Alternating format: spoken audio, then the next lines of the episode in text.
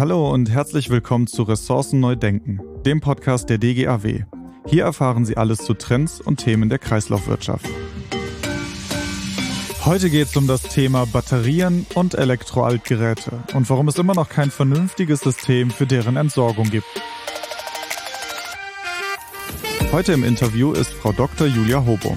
Frau Hobum ist Ingenieurin und hat am Institut für Umwelttechnik und Energiewirtschaft der Technischen Universität Hamburg-Harburg promoviert.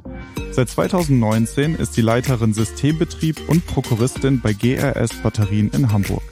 Frau Hobum ist Vorstandsmitglied der DGAW und leitet den Arbeitskreis Produktkreisläufe. Hallo Frau Hobum. Hallo, guten Tag. Seit 2015 muss der Handel Elektroschrott sammeln.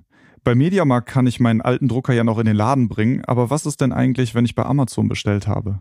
Ja, das ist eine gute Frage, denn der Distanzhandel ist ja jetzt auch in der Verantwortung, im Rahmen der Herstellerverantwortung Elektro-Altgeräte zurückzunehmen. Und der Gesetzgeber schreibt zukünftig vor, dass der Online-Vertreiber, also Amazon, der Distanzhandel in dem Falle, ähm, Altgeräte in zumutbarer Entfernung zum Ort der tatsächlichen Übergabe zurücknehmen muss. Ja, ähm, hm. Also ist eine gute Frage, was ist zumutbar? genau. Theoretisch gesehen kann das tatsächlich die Haustür sein. Man kann aber auch auf Rücknahmemöglichkeiten verweisen. Deswegen ist das schon sehr, ja, sehr, wie lege ich es aus? Aber wenn wir mal ehrlich sind, also wem sage ich denn Bescheid? Ich wüsste gar nicht, an wen ich mich wende, wenn ich ein Gerät zurückgeben will. Gebe ich es dann dem Paketboten oder wer nimmt es mit? Also Sie können sich bei Amazon, da gibt es dann so einen geheimen Link, den findet okay. man, wenn man sucht. Da gibt, wird tatsächlich dann auf Rückgabemöglichkeiten hingewiesen. Mhm. Es gibt äh, dann so Systeme wie Takeaway oder WeReturn, die, die dann sich dementsprechend annehmen. Aber das System dann zur Rückgabe gerade im Onlinehandel ist immer noch sehr kompliziert, oder? Ja, Natürlich, denn der Onlinehandel beziehungsweise also der Distanzhandel will ja verkaufen und nicht unbedingt zurücknehmen. Und außerdem müssen Sie sich überlegen, dass Sie mit jedem Elektroaltgerät, was Sie ja was Sie zurückholen, dann auch Lagerkapazitäten ähm, mhm. verbraten. Wir haben gerade ja schon gesagt, also Händler sollen und müssen Geräte zurücknehmen. Die EU selbst gibt ja auch eine Sammelquote von 65 Prozent aus. Kurioserweise aber wird keine Sammelquote zur Überprüfung veröffentlicht. Ist das nicht Hohn gegenüber den Klima- und Ressourcenschutzzielen? Absolut, da gebe ich Ihnen definitiv recht. Also beziehungsweise die, die Frage kann ich nur mit einem Ausrufezeichen ähm, ausstatten. Ich habe mich im Rahmen auch meiner Doktorarbeit schon mit der Sammelquote beschäftigt. Und ähm, um ehrlich zu sein, bin ich dann auf die entsprechenden Zahlen auch selbst nie wirklich gekommen. Und da muss man ganz klar sagen, dass generell das Zustandekommen der von Deutschland nach Brüssel gemeldeten Sammelquoten ist schon seit Jahren ein ganz großes Rätsel. Es werden, ähm, es werden Recyclingmengen, also wirklich aus den Erstbehandlungsanlagen werden genommen und werden dann auch tatsächlich mit diesen absolut gesammelten Elektroaltgeräten nochmal zusammengeworfen. Ähm, ist ganz, ganz schwierig, denn das eine geht natürlich nach Menge beziehungsweise nach Gerätekategorie und das andere nach Abfallschlüssel. Das, da muss man ganz klar sagen, äh, da gibt es ja immer wieder Diskussionen auch zu, was kann man mhm. besser machen. Ähm, und wir müssen ganz klar nochmal über die Sammelquotenberechnung schauen, wie ist die Methodik dahinter und muss dann auch ganz klare Vorgaben im Hinblick auf die Ressourcenschutzziele geben. Aber wenn das ein Problem ist, was schon seit Jahren existiert und wie Sie gerade selbst sagen, Sie haben damals auch schon keine Sammelquoten finden können, besteht dann überhaupt Hoffnung, dass daran was getan wird? Also hat die Politik, sage ich mal, das überhaupt auf dem Schirm oder ist das etwas, was man beiseite schiebt und bewusst ignoriert? Ich glaube, man möchte es nicht wahrhaben, dass es einfach hm. so nicht funktioniert, wie man sich das mal überlegt hat. Denn wenn man das eingestehen würde, dann müsste man ja sagen, dass man einen Fehler gemacht hat. Und Sie wissen mhm. selber, auch von sich, aus dem privaten Umfeld, das tut man sehr ungern. Zu sagen, okay, Leute, alles, was wir in den letzten Jahren gemacht haben, ist Mist, ist Murks, wir müssen es nochmal neu diskutieren und vor allen Dingen auch grundlegend nochmal neu diskutieren. Und der, der eine Punkt ist natürlich die Sammelquotenberechnung. Der mhm. andere Punkt ist natürlich aber auch die Sammlung als solche. Das sind ja mhm. immer zwei Sachen. Wie berechne ich eine Sammelquote und wie sammle ich dann aber auch absolute Mengen? Mhm. Jetzt haben wir auf der anderen Seite natürlich auch das Problem, dass Verbraucherinnen und Verbraucher oftmals gar nicht wissen, dass sie ein gesetzliches Rückgaberecht von Elektroschrott auch beim Online-Kauf zum Beispiel haben. Hat hier der Bund bei der Bürgerinfo versagt? Müssen wir da einfach mehr tun? Also die Verbraucherkommunikation zum Thema Rückgabe ist stark, ganz, ganz stark verbesserungswürdig. Also wir haben mhm. keine klare Koordination, wer kommuniziert jetzt eigentlich an den Bürger, wer ist jetzt wirklich verantwortlich. Mhm. Wir haben verschiedene Akteure. Wir haben den Hersteller, der ist klaro in der Verantwortung. Wir haben aber auch die ERR, die dann noch ähm, probiert, sich einzubringen. Mhm. Wir haben aber auch dann noch kommunale Wertstoffhöfe, die sich da einbringen und der Handel auch selber. Und dann wird es schwierig. Wer hat jetzt eigentlich wirklich den Hut auf? Und ähm, da ist es mittlerweile so oder im Moment so, dass ganz, ganz viel Geld ausgegeben wird mit einer geringen Wirkung. Da ist es doch von Vorteil, wenn man sich nochmal andere Kommunikationskampagnen anschaut. Also zum Beispiel Mülltrennung wirkt von den Verpackern. Die hat eine extrem, extrem hohe Reichweite. Und da ist auch immer die Überlegung, kann man sich da nicht zusammentun? Also kann man nicht Synergien zwischen den unterschiedlichen Kommunikationskampagnen schaffen, um dann auch eine größere Masse anzusprechen? Mhm. Und wofür ich mal begeistert bin, ist, dass man sich erstmal die Zielgruppe anguckt, dann das entsprechend, die entsprechende Plattform. Ähm, ich, wenn ich mir meine Kinder angucke, die sind TikTok gesteuert, da geht es mhm. nur noch um sieben bis 15 Sekunden.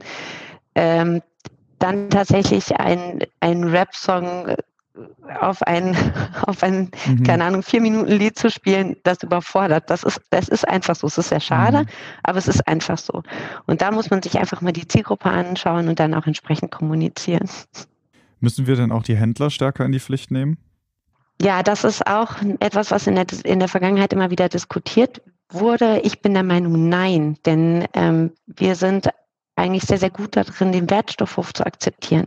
Wenn Sie sich die süddeutschen Bundesländer anschauen, da ist der Wertstoffhof das gehört zum alltäglichen Leben dazu. Und auch für uns ist es völlig klar, wir können alles, was wir nicht, was wir nicht jetzt in, die, in unsere Mülltonnen vor der Haustür ähm, bringen können, das können wir zum Wertstoffhof bringen.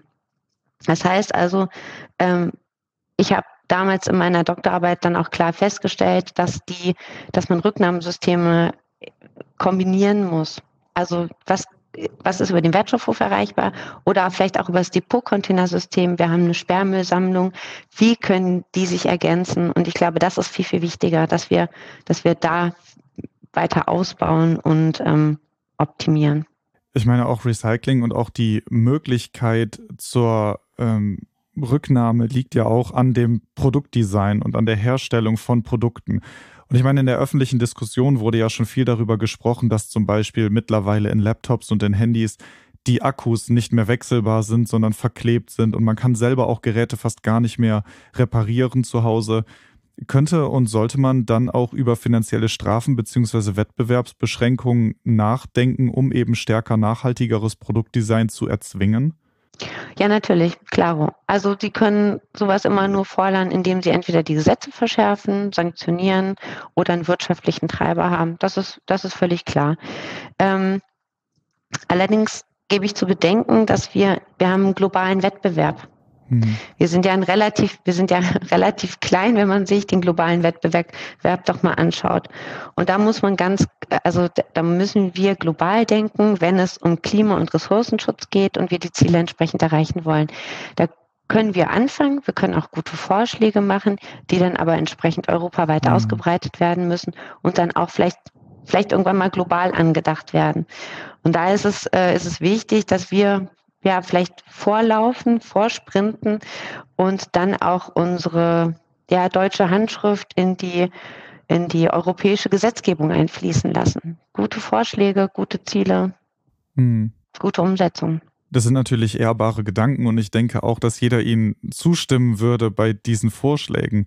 Wenn ich mir das Ganze aber mal in der Praxis vorstelle und so ein bisschen ein Fazit aus unserer Diskussion ziehe, ich sehe alleine hier bei mir im Dorf und auch in anderen Städten sehr oft Schrottsammler, die mit ihrem Wagen durch die Nachbarschaft fahren, Elektrogeräte mitnehmen, Schrott mitnehmen und das Ganze dann wahrscheinlich entweder verwerten oder verkaufen. Wohin die Geräte allerdings verschwinden, sobald die einmal im Wagen drin sind, weiß eigentlich niemand. Hat hier die Politik dann durch ihr Abwarten und Zögern einen Entsorgungsschwarzmarkt geschaffen? Also erstmal ist es ja eigentlich so, dass die Elektrogeräte, die dann hinten auf dem Wagen drauf sind, mhm. sind erstmal Gebrauchtgeräte. Also diese Gebrauchtgeräte, und ich, ich meine jetzt wirklich Anführungszeichen, man sieht es leider nicht, mhm. aber ich habe jetzt bei dem Gebrauchtgerät mal ganz kurz die Gänsefüßchen angewendet. Äh, sind ja keine wirklichen Gebrauchtgeräte. Aber wenn Sie 50 Cent dafür bekommen, ist es in dem Falle so, Sie haben das Gerät verkauft oder Sie sagen, okay, das geht noch zur Wiederverwendung. Und dann werden die ja auch häufig hier über den Hamburger Hafen in die entsprechenden Länder verschifft und da dann, ähm, naja, nicht unbedingt recycelt, das ist absolut richtig. Ähm, sondern dann meistens eher ähm, verbrannt und dann werden die Metalle rausgeholt. Ich habe da eine ganz lustige Anekdote. Ich habe mit meiner, mit meiner Chefin damals, mit Professor Kuchter und der Stadtreinigung ein ganz schönes Projekt gehabt. Und zwar haben wir mal über ein Jahr lang alle Mobiltelefone von den Hamburger Wertstoffhöfen gesammelt, beziehungsweise einmal ausgewertet. Also wie alt sind die Geräte mhm. eigentlich, wie hoch ist die Lebensdauer. Das haben dann tatsächlich ja so Second-Hand-Händler mitbekommen meine, meine Chefin, also meine Doktormutter und ich, wir hatten dann einen Termin mit so einem Second Second-Hand-Händler, mhm. der uns dann erklärt hat, er würde uns auch ganz gerne die Telefone abnehmen und würde die doch dann in einem afrikanischen Land zur Verfügung stellen. Das Lustige ist, man hat ja gar keine Ladekabel mehr. Mhm. Er hat uns dann probiert zu erklären, dass er das an einer externen Batterie möglich machen würde, die Geräte, äh, Geräte aufzuladen. Ich, ich, ich, weiß gar nicht, ob er uns einfach nur für total blöd gehalten hat oder selbst total blöd war. Aber die, sie merken wirklich, die, die, mhm. das ist absolut richtig, die probieren mit aller Macht an jedes kleine Gerät ranzukommen. Wir haben hier in Hamburg immer mal jemanden, der im Depot-Container-System stecken bleibt, weil er angeblich sein Portemonnaie verloren hat. Also also es ist schon ein spannendes Thema. Ich glaube, dass wir ähm, wir haben zwei, zwei Herausforderungen, um das auch einzudämmen. Wir haben einmal einen fehlenden wirklich praktischen Vollzug, also dass wir genug Personal im Zoll haben, die dann auch nicht nur vorne einmal in den Container reinschauen und gucken, okay, geht der geht die erste Reihe an Fernsehgeräten noch, sondern gehen die eigentlich auch da hinten noch? Was ist eigentlich da hinten in mhm. dem Container noch drin? Und auch ähm, generell auch hier fehlende Verantwortung. Wer ist verantwortlich für die Zielerreichung? Wer muss eigentlich tatsächlich dafür sorgen, dass die Geräte hier bleiben und wir auch übrigens auch hier die Ressourcen nutzen? Alle, alle Elektrogeräte, die aus, aus Deutschland oder aus, der, aus Europa rausgehen, können nicht recycelt werden. Wir gewinnen die Metalle nicht zurück und damit gehen uns riesige Mengen an Ressourcen mhm. verloren. Und das ist sehr, sehr schädlich im Sinne der Kreislaufwirtschaft, vor allen Dingen wenn Sie sich Deutschland angucken, was sowieso kaum Metallvorkommen hat, dann ist das blöd, wenn wir die Metalle weggeben mhm. und sie dann uns aber wieder teuer aus dem asiatischen Raum neu einkaufen. Ähm, ganz klares Fazit. Wir brauchen daher ganz dringend ein Gesetz, das konkret Hersteller oder Herstellersysteme im Sinne der, der Produktverantwortung für eben diese Zielerreichungen verantwortlich macht, also den Hut aufsetzt und sagt, so kümmere dich. Und äh, wir brauchen weniger Zentralvollzug, das ist das, was ich gerade schon gemeint habe, sondern, sondern wirklich Leute vor Ort, die mal schauen, was passiert eigentlich und ähm, nicht das ganze zentrale Nürnberg. Mhm. Das reicht nicht aus. Ja, Sie haben gerade auch schon ein globales Problem angesprochen, die mhm. Metallzurückgewinnung. Sie haben auch schon erwähnt den Export nach Afrika. Ähm, das ist ja auch ein, ein oft diskutiertes Problem. Ne? Also hunderttausende Tonnen Elektroaltgeräte wie zum Beispiel Fernseher oder auch Monitore werden aus Deutschland dann in Länder wie Nigeria, Ghana, aber auch Indien oder Südafrika mhm. exportiert. Und das, was dann mit den Geräten passiert, ist dann, die werden auf dem Boden zerschlagen, die werden verbrannt oder im Säurebad ohne Schutzkleidung aufgelöst, um eben Kupfer, Aluminium und Gold zurückzugewinnen. Unseren Konsum halten diese Bilder allerdings nicht auf. Also Hersteller wie zum Beispiel äh, Apple vermelden jedes Jahr Rekordgewinne und Rekordzahlen an verkauften Geräten. Sind wir als Verbraucherinnen und Verbraucher da auch einfach stärker gefordert, dass wir uns diesem Problem bewusster werden müssen und dagegen etwas tun? Definitiv. Aber wenn Sie sich anschauen, wie die Konsumenten, und da sind ja jetzt Elektrogeräte, sind, mhm. sind ja mit einer der, der kleinsten Stoffströme ja eigentlich fast. Ähm, gucken Sie sich doch an, was im Supermarkt liegt. Mhm. Wie sich die Konsumenten darüber freuen, ein halbes Kilo Schwein für 2,49 Euro zu bekommen. Also wenn, wenn das immer noch, ähm, immer noch gekauft wird, dann sieht man doch eigentlich auch ganz klar, wie gehen die, wie, gehen die Konsumenten mit Umweltschutz und auch, auch generell mit Klimaschutz dann auch entsprechend um. Das weiß doch keiner. Das mhm. wissen wir, weil wir uns damit tagtäglich beschäftigen.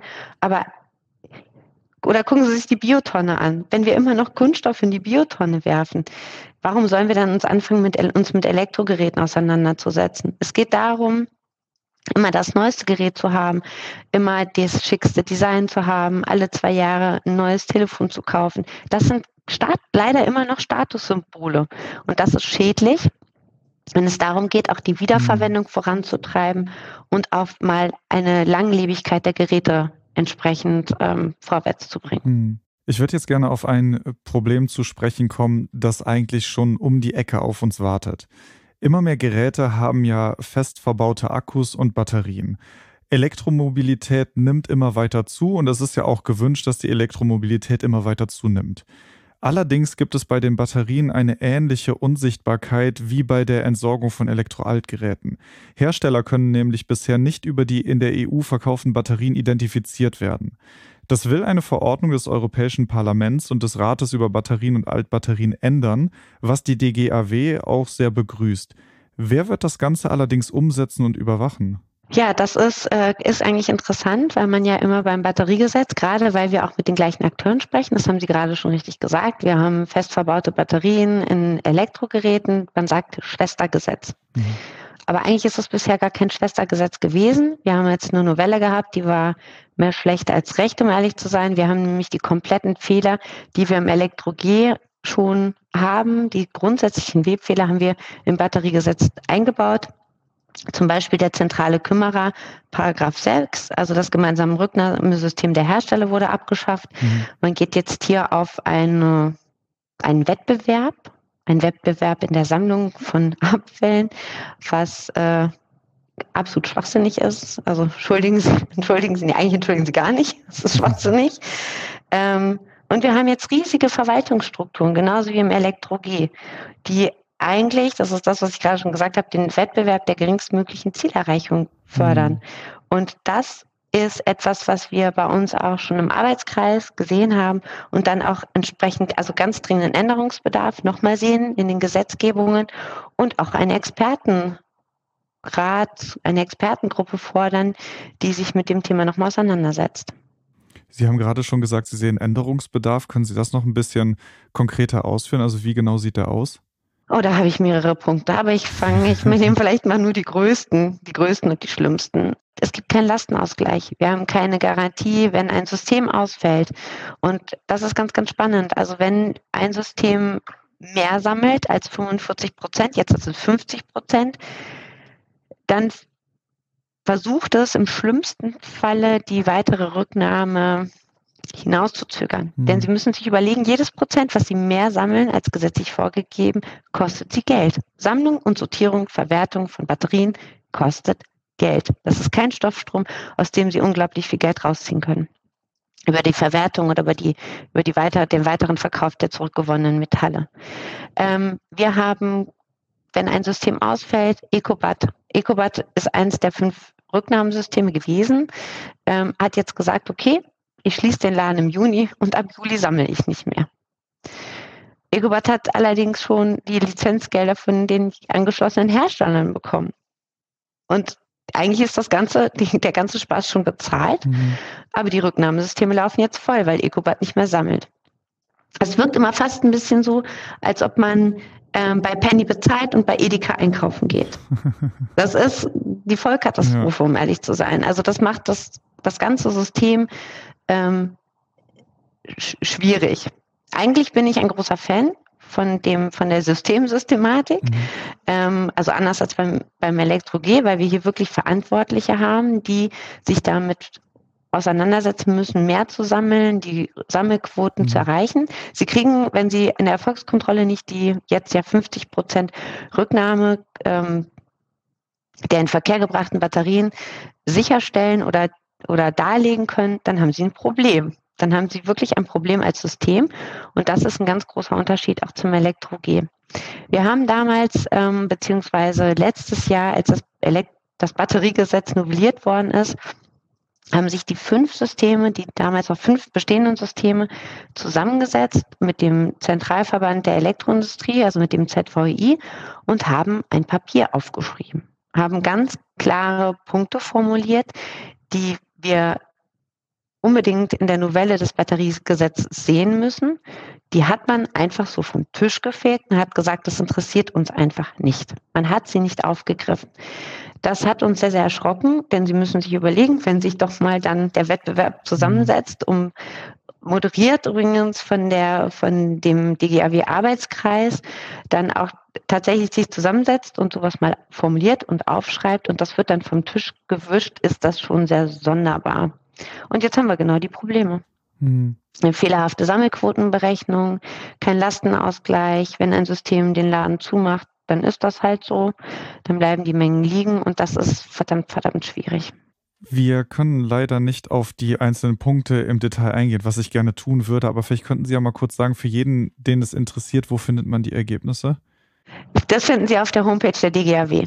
Ähm, ich würde jetzt gerne noch mal kurz auf die Entsorgung von Batterien zu sprechen kommen. Wir hatten ja schon ähm, angedeutet, dass das Problem eben von Batterien und Akkus immer größer wird, mit der Verbreitung von Batterien auch immer mehr zu entsorgende Batterien auf uns warten. Wie sieht das denn in der Praxis aus? Also wie schon erwähnt, das jüngst novellierte Batteriegesetz fördert definitiv den Abbau der schon bestehenden Struktur. Man muss ganz klar sagen, dass die, dass die Rücknahmestruktur in Deutschland hat sehr, sehr gut funktioniert. Ähm, das hat man jetzt mit Abschaffung des Paragraph 6, also die Abschaffung des gemeinsamen Rücknahmesystems, hat man das jetzt verschlechtert, ähm, ganz klar. Und wir haben noch ein ganz anderes Problem. Wir haben nämlich die, die fehlende klare Differenzierung von Gerätebatterien und von Industriebatterien. Wenn ich Sie jetzt ganz offen frage, was glauben Sie, was die ähm, Batterie im E-Bike ist? Eine Geräte- oder eine Industriebatterie? Dann würden Sie mir wahrscheinlich sagen, das ist eine Gerätebatterie, denn ja, die habe ich ja zu Hause. Das wäre meine Antwort eine Industriebatterie. Wie bitte? Das wäre meine Antwort gerade gewesen, genau. Genau. Das Lustige ist, die E-Bike-Batterie ist eine Industriebatterie, die in einem Elektrogerät ist, aber bei mhm. mir zu Hause steht. Und das ist, das ist ganz klar. Da hat man nicht dafür gesorgt, dass man eine klare Differenzierung mhm. findet, die auch wir als Konsumenten verstehen. Um ehrlich ja. zu sein, ich verstehe sie manchmal nur nicht ja. mal mehr. Denn das hat gar nicht unbedingt was mit der Batterie zu tun, sondern immer mit dem Usch, also mit dem, wo wurde sie eingesetzt. Mhm. Und das ist, ist verdammt schwierig. Und hier müssen wir, oder muss der Gesetzgeber rasch handeln. Und ähm, also sonst haben wir eine immer größer werdende, ja, unsachgemäße Entsorgung der Batterien. Das ist echt schwierig. Also ich hatte hatte jetzt wieder so ein Seminar zu E-Bike-Akkus und die Leute wissen nicht, wohin damit. Das ist irre. Und äh, man, ja, es ist sehr, sehr mhm. schwierig. Es steht ja nicht drauf, Industriebatterie. Die darfst du nicht. Und eine Industriebatterie dürfen sie nicht beim Wertstoffhof abgeben. Mhm. Aber es wird immer mehr kommen. Das wird immer schwieriger und da hätte man im Gesetzgebungsverfahren noch viel mehr drauf eingehen müssen. Mhm. Wo Sie das gerade angesprochen haben, haben Sie dann für die Hörerinnen und Hörer da einen konkreten Tipp? Also wie finde ich das raus? Wo kommt die Batterie hin? Gut, also im speziellen Fall der E-Bike-Batterien gibt es zwei Möglichkeiten. Entweder man bringt die E-Bike-Batterie zu seinem Händler, zu seinem Händler des Vertrauens, da wo man auch das Fahrrad gekauft hat, oder man kann sich einem Wertstoffhof, der sich der dem Branchensystem angeschlossen hat. Die Fahrradindustrie hat das relativ schnell erkannt, dass sie eine eine ausreichende Rücknahmestruktur für ihre E-Bike-Batterien schaffen muss. Das hat der Gesetzgeber verpasst. Mhm. Der Fahrradverband hat das damals schon relativ früh gesehen, dass sie für ihre E-Bike-Akkus dann auch eine, eine entsprechende Rücknahmestruktur schaffen müssen. Mhm. Und da gibt es die sogenannte Branchenlösung. Das heißt also, der Fahrradhändler ist an dieser Branchenlösung angeschlossen und auch schon ähm, ein paar Wertstoffhöfe. Also wir binden jetzt auch die kommunalen ähm, Entsorgungsbetriebe immer mehr mit ein. Die bekommen eine gewisse Schulung und können das dann auch entsprechend kommunizieren. Im Moment ist es so, dass die, mhm. dass die Konsumenten meistens gar nicht wissen, wohin mit dem E-Bike-Akku und der dann mit dem Elektro-Altgerät, also mit dem E-Fahrrad im Elektro-Altgeräte-Container mhm. landet oder einfach der E-Bike-Akku in die Gerätebatterien gestopft wird. Und das ist fatal, denn dann vermischen sie Gerätebatterien mit Industriebatterien. Also mhm. den einen Stoff, eigentlich den einen Stoffstrom mit dem anderen Stoffstrom. Und das geht dann entweder zu Lasten der Hersteller der Gerätebatterien. Nee, eigentlich geht es dann zu Lasten der Hersteller der Gerätebatterien. Mhm. Und das ist unzulässig. Mhm. Das ist absolut zu vermeiden. Und auch da merken Sie, wir müssen noch viel mehr in die Kommunikation gehen viel mehr Aufklärung betreiben. Und wir haben auch in der in Zukunft eine Vielzahl an Batterien, die, äh, die es auch für uns immer schwieriger macht zu identifizieren. Ich würde jetzt ähm, zum Ende dieser Podcast-Folge gerne noch auf Lösungen zu sprechen kommen. Sie haben gerade schon Branchenlösungen angesprochen. Wäre etwas wie ein Pfandsystem auch etwas, das Sie sich vorstellen können? Würde das Sinn machen und das Problem lösen können? Ja, das haben wir im Arbeitskreis schon so häufig diskutiert. Das wird ja auch immer in der Politik häufig diskutiert. Man kann ganz sicher ein Pfandsystem nicht für alle Lithiumbatterien ins Leben rufen. Das würde einen unglaublichen Verwaltungsaufwand fordern, sondern warum nicht schon für eine Branchenlösung? Also warum nicht für E-Bike-Akkus? Die erkennt man gut. Die kann man, äh, kann man gut identifizieren, egal ob jetzt bei der Annahme oder beim Handel oder vielleicht auch sogar meinen Sortieranlagen. Das ist überhaupt gar kein Problem. Und man hat einen geschlossenen Kreis der Akteure. Da macht das auf jeden Fall Sinn. An so einem System kann man sich erstmal üben und dann kann man darüber nachdenken, es noch weiter aus, auszubreiten. Wenn Sie jetzt mal in Ihre Glaskugel schauen, können wir in den nächsten zehn Jahren die aufgezählten Probleme zufriedenstellend lösen? Schweigen. Sie denken nach, also ähm, es gibt ähm, keine einfache also, Antwort. Ja, natürlich. Könnten wir, wenn wir nochmal im Gesetzgebungsverfahren die Bücher rasch aufmachen, nochmal uns konstruktiv zusammensetzen. Ein Austausch ist mal ganz wichtig. Wir müssen miteinander sprechen. Wo sind die Probleme? Mhm. Und die dann entsprechend formulieren. Und das ist überhaupt gar kein Problem. Da brauchen wir nicht auf die europäische Novelle zu warten. Das ist umsetzbar. Und damit kann man auch die Webfehler korrigieren und dann auch die entsprechende Rücknahme sichern. Super, Frau Hobum. Vielen Dank für dieses Interview und dieses Schlusswort. Sehr gerne. Ich hoffe sehr, dass die zuständige Gesetzgebung dann die Ergebnisse ihres Arbeitskreises einmal liest und hoffentlich auch umsetzen wird. Für unsere Hörerinnen und Hörer, die sich gerne weiter mit diesem Thema beschäftigen möchten, lohnt sich ein Blick in unsere Shownotes. Dort ist eben das angesprochene Papier dann auch verlinkt. Ich bedanke mich sehr fürs Zuhören und freue mich darauf, wenn Sie das nächste Mal einschalten. Nicht vergessen, diesen Podcast abonnieren, um über jede neue Folge informiert zu werden. Bis dahin, auf Wiedersehen.